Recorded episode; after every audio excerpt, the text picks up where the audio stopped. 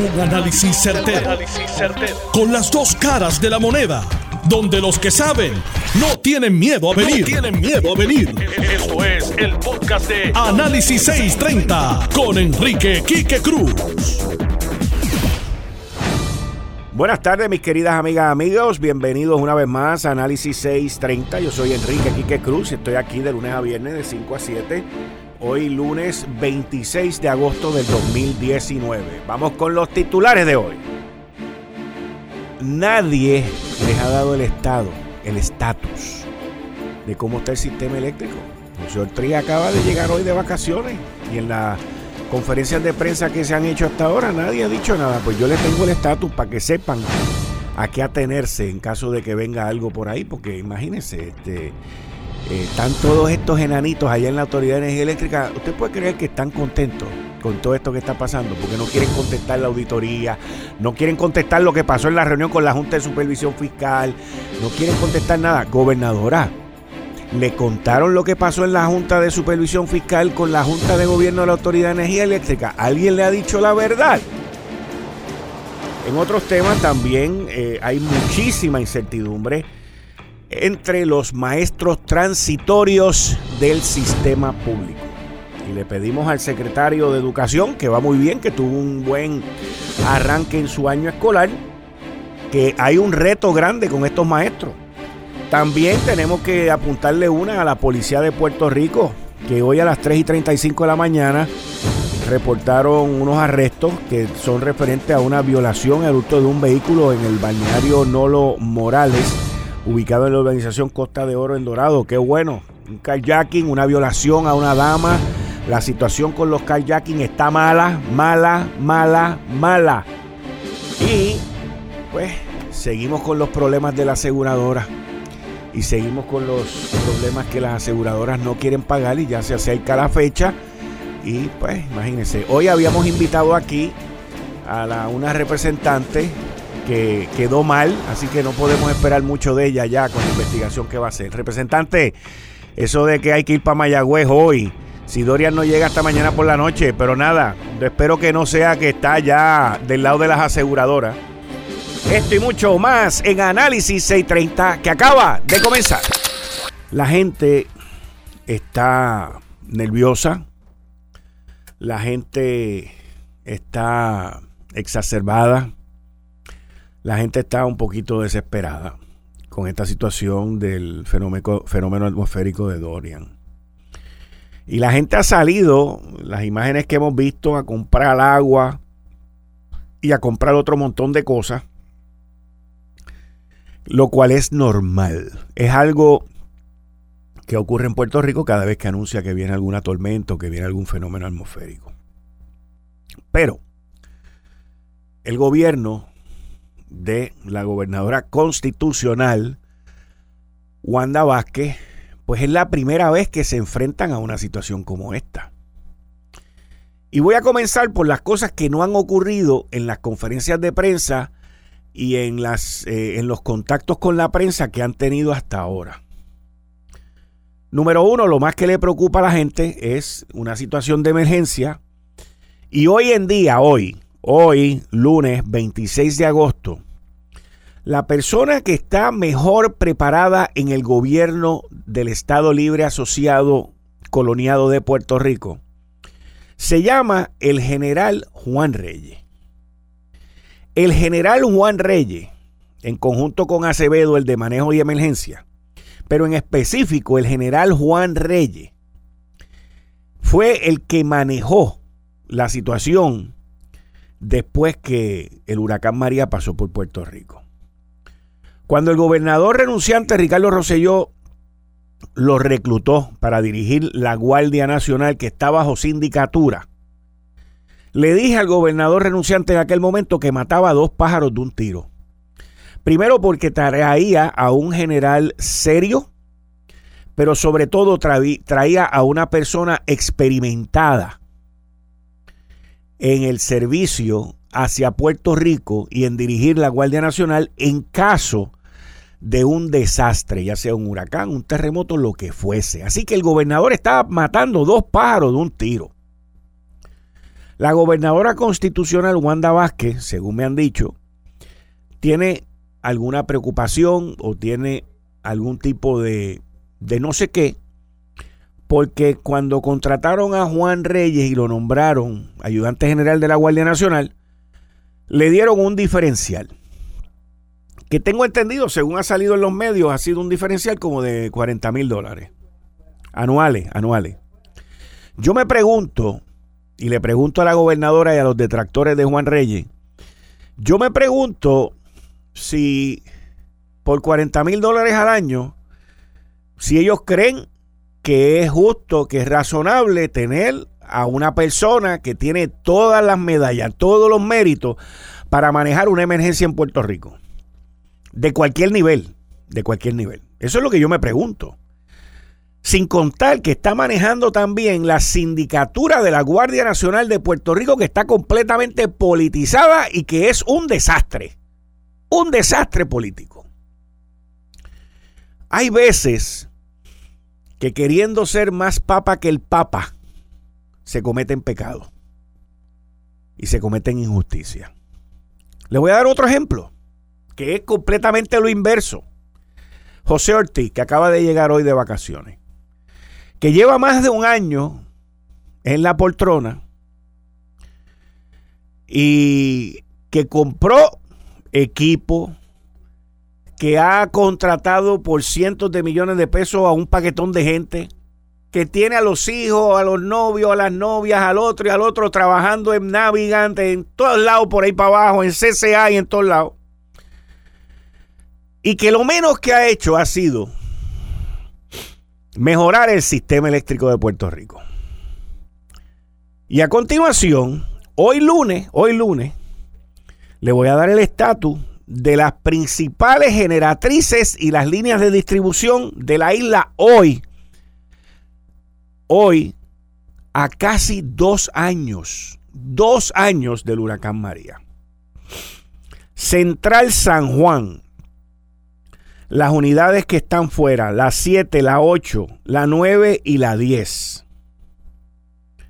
La unidad 5 y 6 están en servicio. O sea que en la central San Juan, esto es el área metro, donde todo era bien importante, ¿se acuerdan? Porque había que meter la New Fortress y había que hacer todo aquel reguero. Pues en Central San Juan, el 67% de las unidades están fuera de servicio. Central Palo Seco, área metro también, Unidades 1, 2 y 4 están fuera. Solamente está funcionando la unidad 3. El 75% de Palo Seco está pagado. Sin contar con las otras barbaridades que han hecho en Palo Seco. Central Aguirre está fuera la unidad 2 y en servicio la unidad 1. O sea, de Central Aguirre el 50% está funcionando. Central Costa Sur, la unidad 3, 4 y 5 está fuera en Costa Sur. Solamente está en servicio la unidad 6. El 75% de Costa Sur está apagado. Actualmente hay 11 unidades principales, o sea, el 69% de las unidades principales de generación de energía eléctrica en Puerto Rico están fuera de servicio o no están disponibles. 11 de 16. Pero vamos a hablar ahora de transmisión, de Danielito y Jaimito y los enanitos. En el área de transmisión, los asuntos son más relevantes dentro de la cantidad de problemas existentes que hay de línea.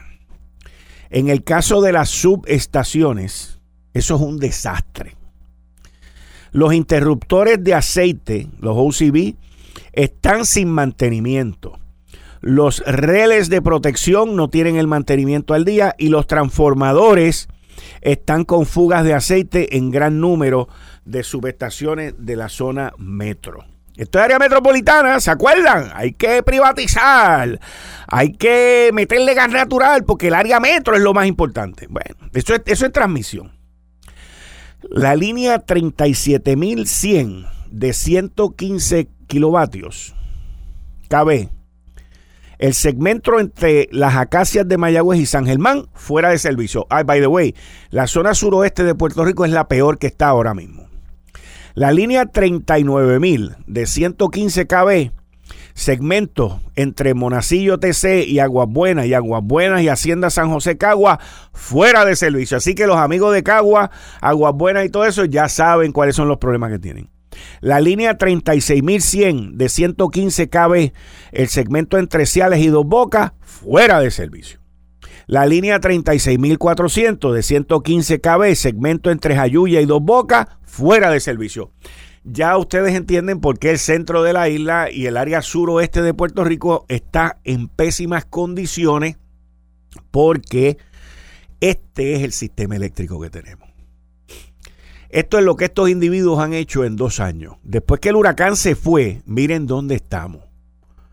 Tanto que han gastado, tanto que han hecho y miren dónde está el sistema. Tenemos 16 plantas de generación, unidades de generación, mejor dicho, y 11 no están funcionando.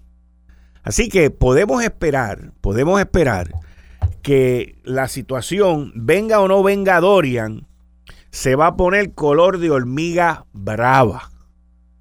Brava, brava, por la ineptitud de la alta gerencia y de la Junta de Gobierno de la Autoridad de Energía Eléctrica. Mis queridas amigas, amigos, así es como estamos hoy en el sistema eléctrico. Si no, pregúntenle, pregúntenle a la gobernadora, pregúntenle a Zoela Boy, Pregúntenle a quien quiera contestar del sistema eléctrico a menos de 48 horas de que llegue Dorian. Ah, espérate, espérate, espérate. Y que no se les ocurra apagar el sistema o que el sistema se vaya a ajuste porque las unidades de backup. Ortiz, contéstalo tú, o Danielito, o Jaimito. Contesten ustedes cómo están las unidades de backup. La contestación va a ser, ah, es que tengo eh, en, línea tengo 300 millones de pesos para meterlas todas las unidades nuevas, cuando por 20 millones las puedes resolver. Pero no, aquí es gastar. Gastar con los amigotes, gastar con los padrotes, gastar. Ese es el problema.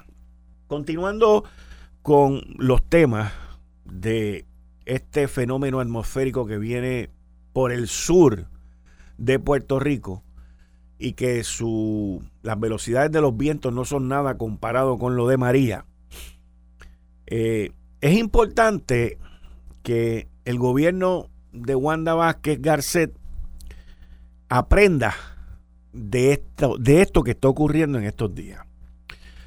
Aprenda de lo frágil que está el sistema eléctrico. Aprenda de lo importante que son varias personas que componen lo que serían las primeras ayudas, como lo es el general Reyes, como lo es Acevedo. Yo no he visto al general Reyes en ningún sitio. He visto a Acevedo, el de manejo de emergencia, que ese tuvo ya la experiencia del huracán María. Pero no veo a, por ejemplo, la generala, la generala Schultz, eh, ya se fue de Puerto Rico. El que llegó es otro. El Román no tiene ninguna experiencia en cuanto a eso porque él no estuvo aquí anteriormente.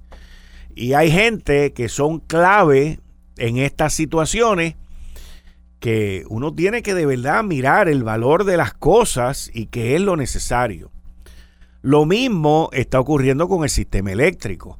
Con, con, el agua, la gobernadora no se tiene que preocupar porque tiene a Eli Díaz Atienza, que ya manejó María y ya tiene eso prácticamente domado y lo hizo muy bien con María pero hay un cuestionamiento serio en la Autoridad de Energía Eléctrica con la inexperiencia, la ineptitud y el mal gasto que ha habido ahí y la condición, la condición en que está la red eléctrica.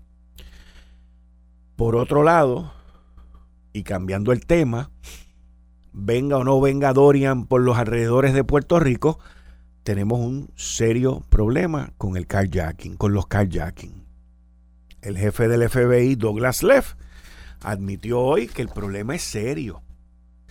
Pero también Douglas Leff, que lo ha dicho anteriormente, admite que son gangas, que son gangas las que están ejecutando estos, estas situaciones. Por lo tanto, ¿qué está haciendo la policía de Puerto Rico? Porque si son gangas, debería ya mínimo haber hecho un task force que esté monitoreando y mirando por dónde, en qué área Estos kayaking se están llevando a cabo en conjunto con los federales. Pero no podemos, no podemos escudarnos de que tenemos un acuerdo con los federales. Porque los federales, la gran mayoría de sus esfuerzos están enfrascados en la corrupción que hay en el gobierno. Mire qué cosa. Y entonces, ¿qué va a hacer el Estado? ¿Qué puede hacer el Estado? Pues unirse con los federales, que los federales no pongan tantos recursos y darle el manpower, darle los recursos humanos para que ambos trabajen esta situación. Esto que ocurrió de esta joven que la violaron y le robaron el carro y que hicieron un kayaking y que la policía muy, oye, los aplaudo, los aplaudo, muy diligentemente lo arrestaron a estos individuos. Pues ahora todo el mundo va a estar pendiente a ver qué fianza le van a poner a esos dos individuos. ¿Verdad que vamos a estar pendientes? Exacto. Ahora todo el mundo está pendiente de la fianza. Pero cuando Pedro Rosselló en los 90 y cuando Luis Fortuño en el 2011, 2012 por ahí, 2011, 2012, 2012, 2013, quiso eh, cambiar la de la fianza, nadie quiso, nadie quiso. El mismo Partido Popular se opuso y el PIB ni se diga. Y ahora todo el mundo está pendiente de la fianza. Miren, la ciudadanía tiene también que estar pendiente. Y la gente se tiene que recoger en lo que la situación mejora. Al igual que tenemos que mantener la calma, la calma con toda esta situación de Dorian. Hoy en la calle yo he visto un montón de troces de diésel. Y es importante que la gente, miren, con calma vayan y echen gasolina con calma abasteza, eh, reabastézanse de, de, lo que necesiten, de, lo propio. No les estoy diciendo que salgan corriendo y se lleven al vecino por el medio para llegar primero, no. Con calma, porque como quiera vamos a llegar. Y si puedo echar gasolina hoy, pues la echo y si no, la echo mañana. Yo le eché ayer, por ejemplo. Yo todos los domingos cuando vengo de Atillo, paro en una golfa allí en Atillo y hecho golf allí en Atillo, porque tienen un tremendo precio allá también. Así que esto es importante y no lo hice por Dorian, lo hice por costumbre. Pero es importante que, que la gente se acostumbre. Por ejemplo, vamos a hablar de lo del agua. Este año, cuando comenzó la temporada de en junio, pues cada vez que yo iba a una mega tienda compraba tres, cuatro cajitas de agua y consumía dos y iba de nuevo y compraba dos o tres cajitas. Esta mañana yo chequeé que eran cinco cajas de agua. Cinco cajas de agua, de, de, de doble, de 48 botellas cada caja. Ahí hay suficiente agua. Lo mismo hice con la comida de Max, mi perro. Pues yo quería que antes de que llegara el mes de agosto, pues yo tener allí tres, cuatro bolsas de comida por si acaso pasaba algo. Porque yo las pido por, por Amazon. Y ya, mira, allí están. Hay dos bolsas más dos bolsas. Max tiene cuatro bolsas allí. O sea, uno, uno se tiene que, que ir cambiando los hábitos una vez comienza el mes de julio, agosto principalmente. Y ya nos queda el mes de septiembre y, rogarle a Papá Dios que no nos pase nada. Pero uno debe de, hacer su listita y de ir revisando eh, las necesidades que uno tiene y las necesidades que tienen las mascotas y las necesidades que tiene uno de agua y de luz y de esto y de lo otro y uno más o menos pues alinearse y, mirar las cosas. por ejemplo, como les estaba diciendo, yo hacía tiempo que no veía tantos camiones de diésel como hoy. Y pues eso me deja saber que había mucha gente que tenían sus abastecimientos de diésel vacíos o los tenían bien bajitos y están asustados. Y eso son cosas que todo el mundo tiene que estar pendiente. Y todo el mundo tiene que estar alerta de lo que está pasando.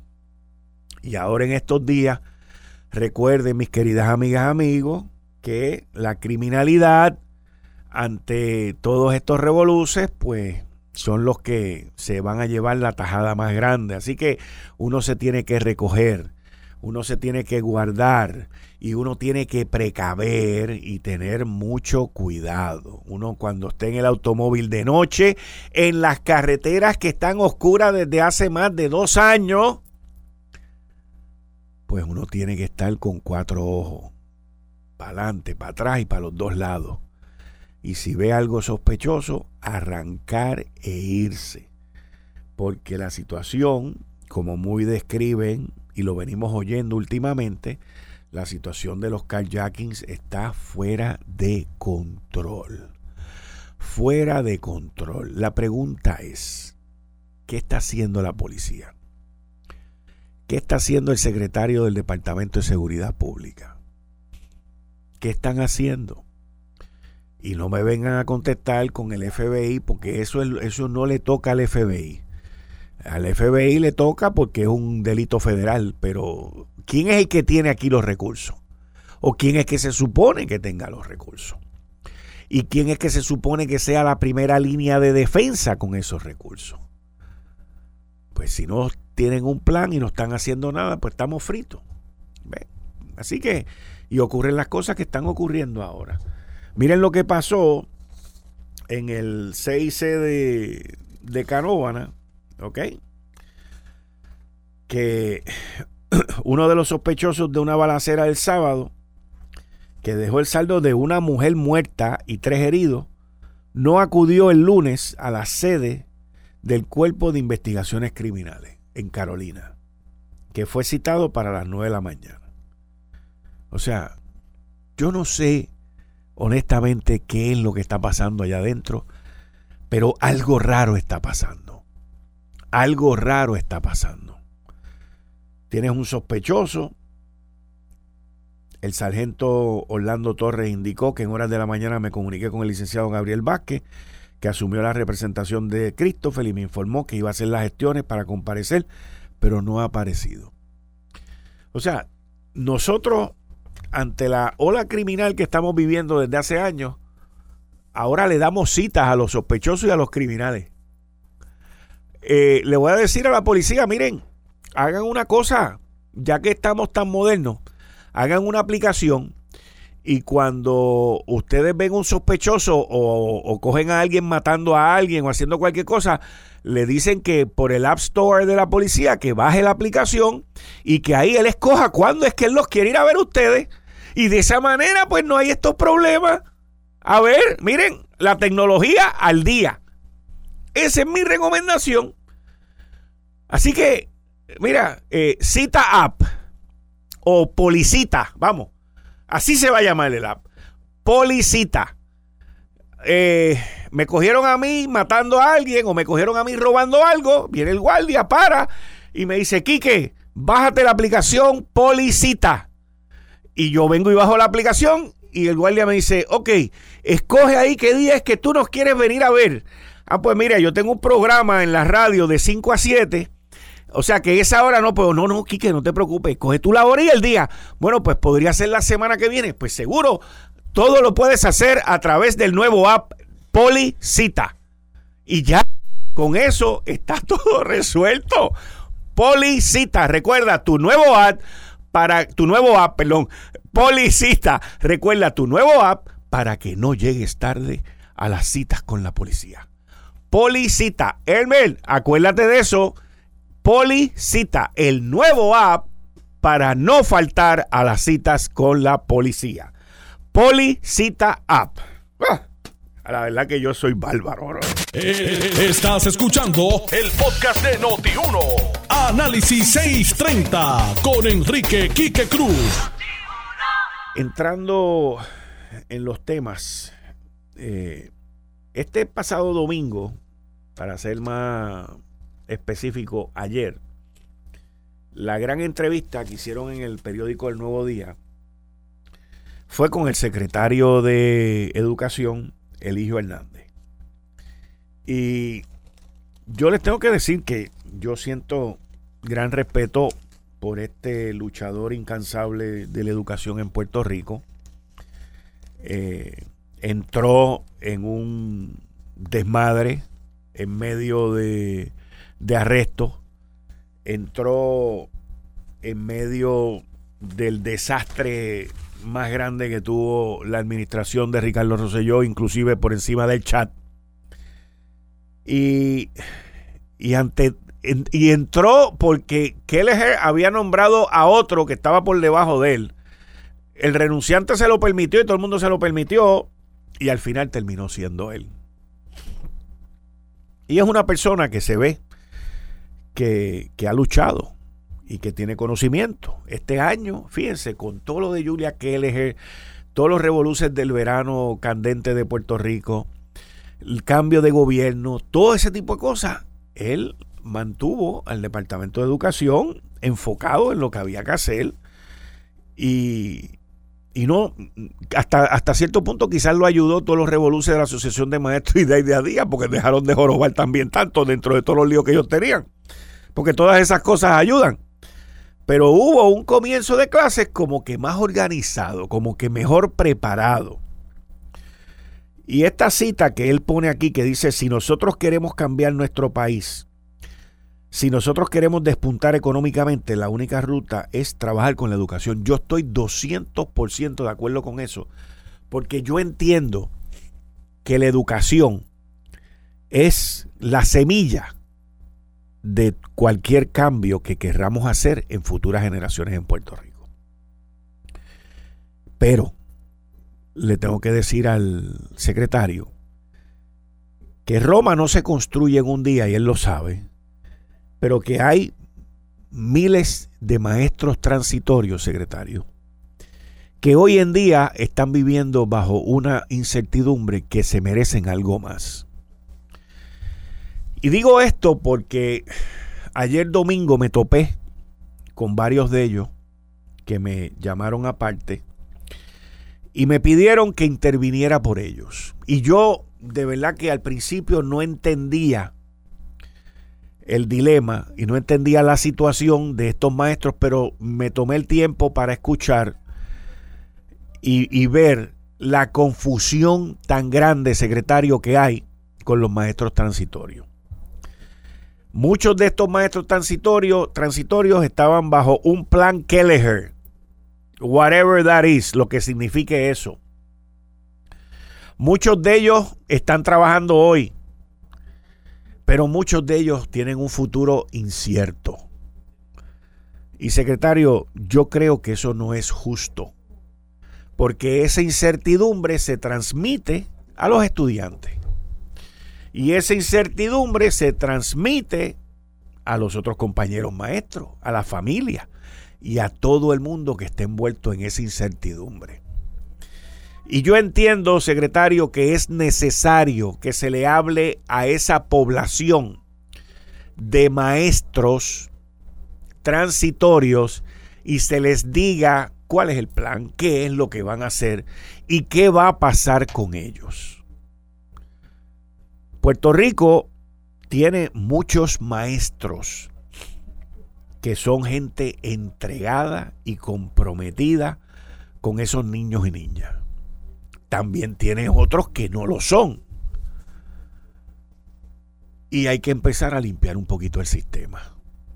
Y para eso usted tiene ahí una población gigantesca de maestros transitorios. No que todos los transitorios sean santos y buenos, pero que el sistema se puede comenzar a depurar y a limpiar.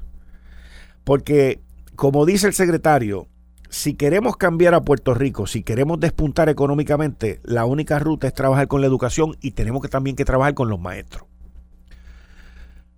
Miren, cuando yo leí esta columna, cuando escuché a este grupo de maestros transitorios y también cuando vi la primera plana del periódico El Nuevo Día de ayer, perdón, la de ayer no, la de hoy, que tiene que ver con las aseguradoras, de las tácticas dilatorias de las aseguradoras para no pagar, pues de momento mi servidor en la cabeza, mi cerebro, juntó estas dos grandes eh, estaciones públicas, les voy a llamar, que son el Departamento de Salud con la tarjeta de salud y el Departamento de Educación con el sistema público de educación. Son dos departamentos, en este caso la tarjeta de salud y el departamento de educación, donde la corrupción, donde la corrupción ha estado permanente desde los años 90. Estamos hablando de la década de los 90, estamos hablando de la década del 2000 y estamos hablando de esta segunda década en este siglo, que es del 2010 al 2020 y que definitivamente del 2021 en adelante también va a estar. O sea, que ya cerca de 30 años, 30 años que nosotros nos hayamos enterado, la corrupción, el robo, el enriquecimiento ha prevalecido grandemente en el Departamento de Educación y en el Departamento de Salud con la tarjeta vital. En el Departamento de Educación, los afectados son los maestros, porque no reciben el salario, la remuneración y los beneficios que debería tener un buen maestro. A los malos yo los voto, by the way. Y en el Departamento de Educación, nuestros niños y nuestras niñas, y ahora específicamente los de educación especial también. Que yo entiendo que en el área del Departamento de Educación y en el área de educación especial hay un problema serio, serio, porque a mí se me hace difícil entender esa población tan grande, que es casi de un 35, un 38%, que sean niños que están en el Departamento de Educación. Pero los cientos de millones de dólares que entran en ese departamento no llegan a donde tienen que llegar. Y en el caso de la tarjeta de salud, desde su inicio bajo Pedro Rosselló, ha sido también el mismo problema. Cuando uno ve la industria de seguros en Puerto Rico, y no quiero criminalizarla, tengo muchos amigos en la industria de seguros, gente seria, no los quiero criminalizar. Pero la realidad del caso es que la industria del seguro está de madre en Puerto Rico. No todo, pero mucho. Los ajustadores, el famoso Benjamín Acosta, One, One Alliance, o sea, esta gente como otros muchos han abusado y han hecho lo que les ha dado la gana con esto. Y entonces, todas estas compañías, con un comisionado que a veces mira para el techo, y todos estos saqueos que han hecho aquí en Puerto Rico, en el Departamento de Educación, en el Departamento de, Salud, en la tarjetita, en las reclamaciones de María. Y todo el mundo permanece impune. ¿Aquí ha habido alguien que hayan metido preso por los abusos del huracán María? Nadie. La penalidad más grande que muchos presidentes y muchas compañías de seguro tuvieron fue que no le pagaron un bono tan robusto por, por, lo que hicieron en el 2018, pero en el 2019 se van a saltar si a todo el mundo le han subido las primas como al 100%. Entonces seguimos viviendo en una sociedad donde no es solamente el que mató a, esta muchacha Areli los otros días, o este que hizo el kayaking, o el otro de Canóvana, que es un sospechoso de haber matado a alguien. No, no, esos no son los únicos que están impunes en Puerto Rico. Hay un ajustador, americanito él, bendecido, que tiene un montón de querellas en la oficina del comisionado de seguro. ¿Qué ha hecho el comisionado de seguro por eso? Nada. Hay un montón de contratistas en el Departamento de Educación que cobran unas cifras astronómicas por transportar niños de educación especial. ¿Y qué pasa? Nada. Hay un montón de aseguradoras que están en Vital, que están en la tarjeta de salud, que mandan a sus pacientes, a sus clientes, por los cuales ellos reciben dinero todos los meses, los mandan para centro médico y nadie les factura. y aquí todo el mundo sigue lo más cool. Y el sistema nunca va a caer en su sitio y nunca va a funcionar porque no hay interés. lamentablemente no hay interés. No hay interés. No hay interés en términos legislativos, no hay interés en términos ejecutivos y no hay interés en el sector privado tampoco. Los otros días yo veía, creo que fue alguien de la Asociación de Industriales la semana pasada, que para luchar contra la corrupción el sector privado tiene que ser parte de eso y liderarlo. Es que ustedes son parte también, no estoy hablando de la Asociación de Industriales. El sector privado también es parte de la, de la corrupción. De todos los que he mencionado aquí ahora, en educación, en salud, y, y en las primas de seguro, todos son del sector privado. La corrupción en Puerto Rico no es solamente entre políticos. La producción, la, perdón, la corrupción en Puerto Rico no es solamente entre políticos. La corrupción en Puerto Rico es entre quién? Entre la empresa privada, el sector privado y el sector gubernamental. Así que cuando yo vi eso, que quizás muchos lo pudieron haber elogiado, de la parte del que habló de la Asociación de Industriales. Pues mire, no. No, la corrupción en Puerto Rico se necesitan dos para bailar. Y tiene que haber uno en el sector privado bailando y tiene que haber uno en el gobierno que quiera bailar con ese mandulete o esa mandulete. O sea, la lucha contra la corrupción no se trata de que venga una asociación o un grupo de personas o lo que sea a decir, no, nosotros nos vamos a envolver. No, es que es lo mismo, es lo mismo, es lo mismo. Es lo mismo. Miren, en este programa yo he preguntado quién fue el que autorizó a pagar todos los millones que se pagaron después del huracán María a los planes médicos de Vital. Sin dar servicio, porque no se pudo dar servicio como por tres meses los médicos, los dentistas, los fisioterapistas, los proveedores de servicios de salud y todo eso, esa gente recibieron el dinero que les tocaba eh, a finales de septiembre, octubre, noviembre y diciembre. No, no lo recibieron. ¿Y a dónde fue a parar ese dinero?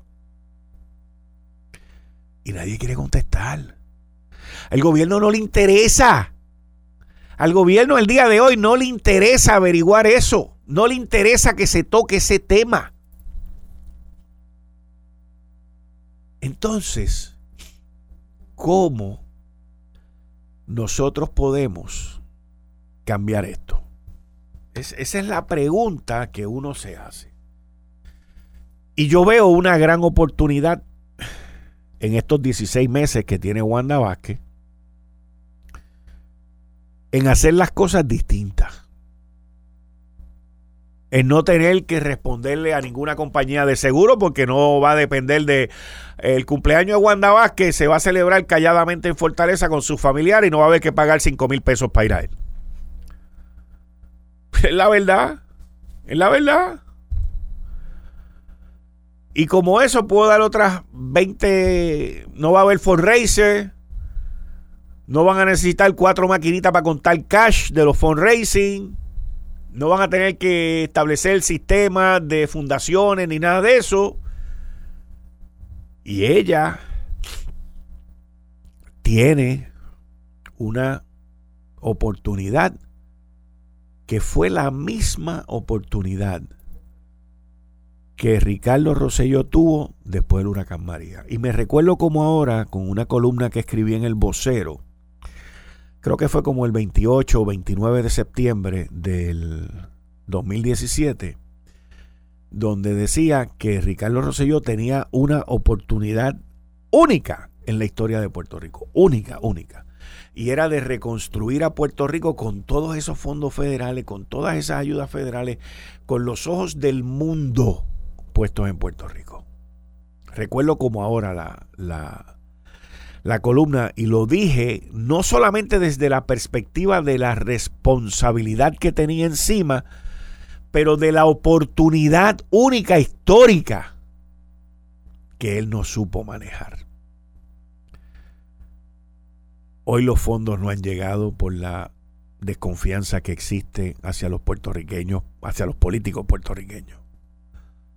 Hoy hay miles de personas con toldos azules Hoy el dinero no ha llegado, las calles siguen oscuras, el despilfarro continúa, la corrupción continúa en la Autoridad de Energía Eléctrica, en el Departamento de Educación, en el Departamento de Salud con la tarjetita esa vital.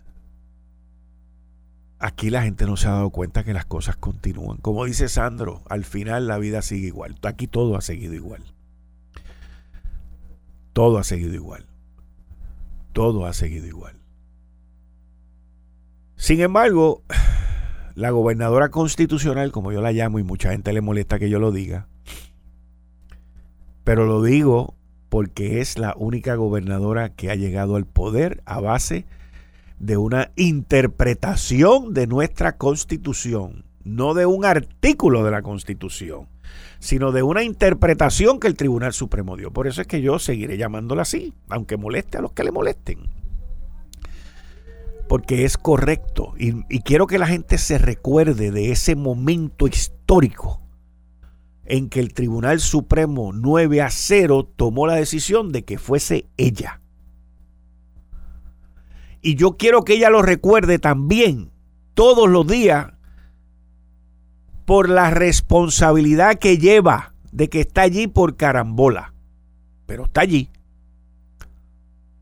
Porque, como dicen en las películas, only in America, only in the USA, tú puedes en diciembre estar ante una juez siendo acusada por el, la oficina de fiscal especial independiente y ocho meses más tarde ser juramentada gobernadora de Puerto Rico. Solamente en América, en los Estados Unidos. Eso es una película de Disney. Y es para que Wanda escriba un libro también. Pero a la misma vez, si Wanda está ahí, es por algo. Es por algo. Si la vida, si el mundo o si el ser todopoderoso la puso ahí, fue por algo. Y yo espero que ella entienda que no es para hacer más de lo mismo.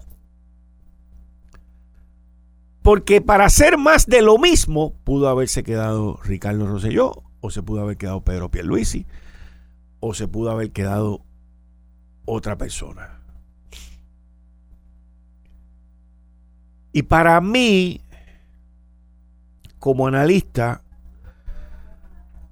es bien importante el llevar a cabo ese razonamiento, el llevar a cabo ese análisis y el de recordárselo a ella de por qué es que la llamo gobernadora constitucional, porque esas son las expectativas que yo tengo de sus funciones. Y se lo seguiré recordando aquí en este programa. Porque la vara para ella es más alta. Porque tiene menos, menos gente a quien hacerle favores o con quien cumplir con ellos por cuestiones de campañas políticas. Así que yo, yo, por ejemplo, espero más de Wanda Vázquez de lo que espero de un político. Por la misma razón que ella ha dicho que no va a correr. Por la misma razón que ella ha dicho que no es político partidista. Por la misma razón que el Tribunal Supremo dictaminó que ella es la que le toca estar allí. Y ante esa oportunidad única, ante esa oportunidad histórica por primera vez en Puerto Rico, ella tiene que sobresalir y hacer las cosas como son y sacar a aquellos que ella sabe que se tienen que ir. Y no estoy hablando de ni de Gerandi, que Gerandi, by the way, cógelo con calma, bájale dos, porque está muy trepado y tú ya eres uno más allí. Y mucho menos con Maceira, que lo que hizo fue dar cara y que lo quieren coger de monigote político y castigarlo. No estoy hablando de eso. Estoy hablando de los corruptos que están todavía en el gobierno y estoy hablando de aquellas personas que todavía para ellos la vida sigue igual. Y mientras más tiempo Wanda Vázquez permita que sigan ahí, ellos van a seguir haciendo lo que empezaron a hacer desde un principio y nosotros y los nenes de educación y los pacientes de salud Y los que tienen la tarjeta que no la pagan, y el otro, y el otro, y el otro, son los sufridos por las ineficiencias, la corrupción y el robo que se lleva a cabo en el gobierno todos los días. Todos los días. Así que hay que hacer lo que hay que hacer. Esto fue el, podcast de Notiuno. Análisis 630 con Enrique Quique Cruz.